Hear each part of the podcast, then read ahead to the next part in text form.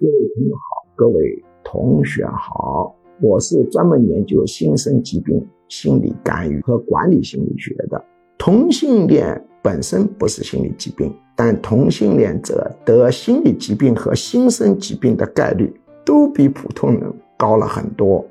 原因是中国独特的文化环境造成了潜意识深处对自己身份的认同感差。很多人是口头认同，潜意识不认同，而潜意识是自己不知道的。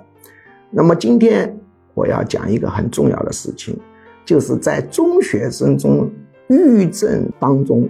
由于同性恋身份冲突导致抑郁症，或成为抑郁症的主要原因或者主要原因之一的，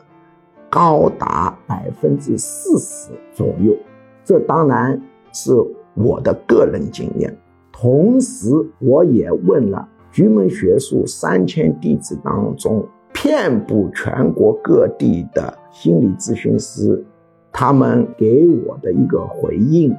也是如此，只是各地的数字有所不同。当然，这个数字随着我样本量的扩大可能有所变化，但是。中国中学生当中获得抑郁症的，他是同性恋或是双性恋的概率比普通人群高很多很多倍，这个结论是肯定可以确立的。因为中学生是性意识刚刚觉醒的时候，这时候他突然发现自己喜欢同性，于是产生了强烈的冲突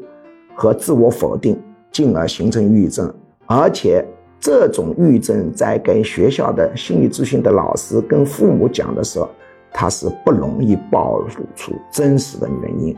而我们之所以能发现，是因为局门学术体系当中心理测量的功夫异常惊人。我本人曾经是中国最大的心理测量供应商，而且。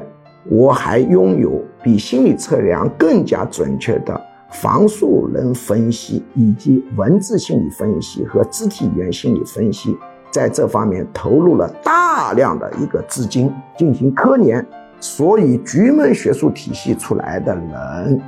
他对洞察人心的功夫是比较高的，他看到了事物的真相跟表象是有差异的。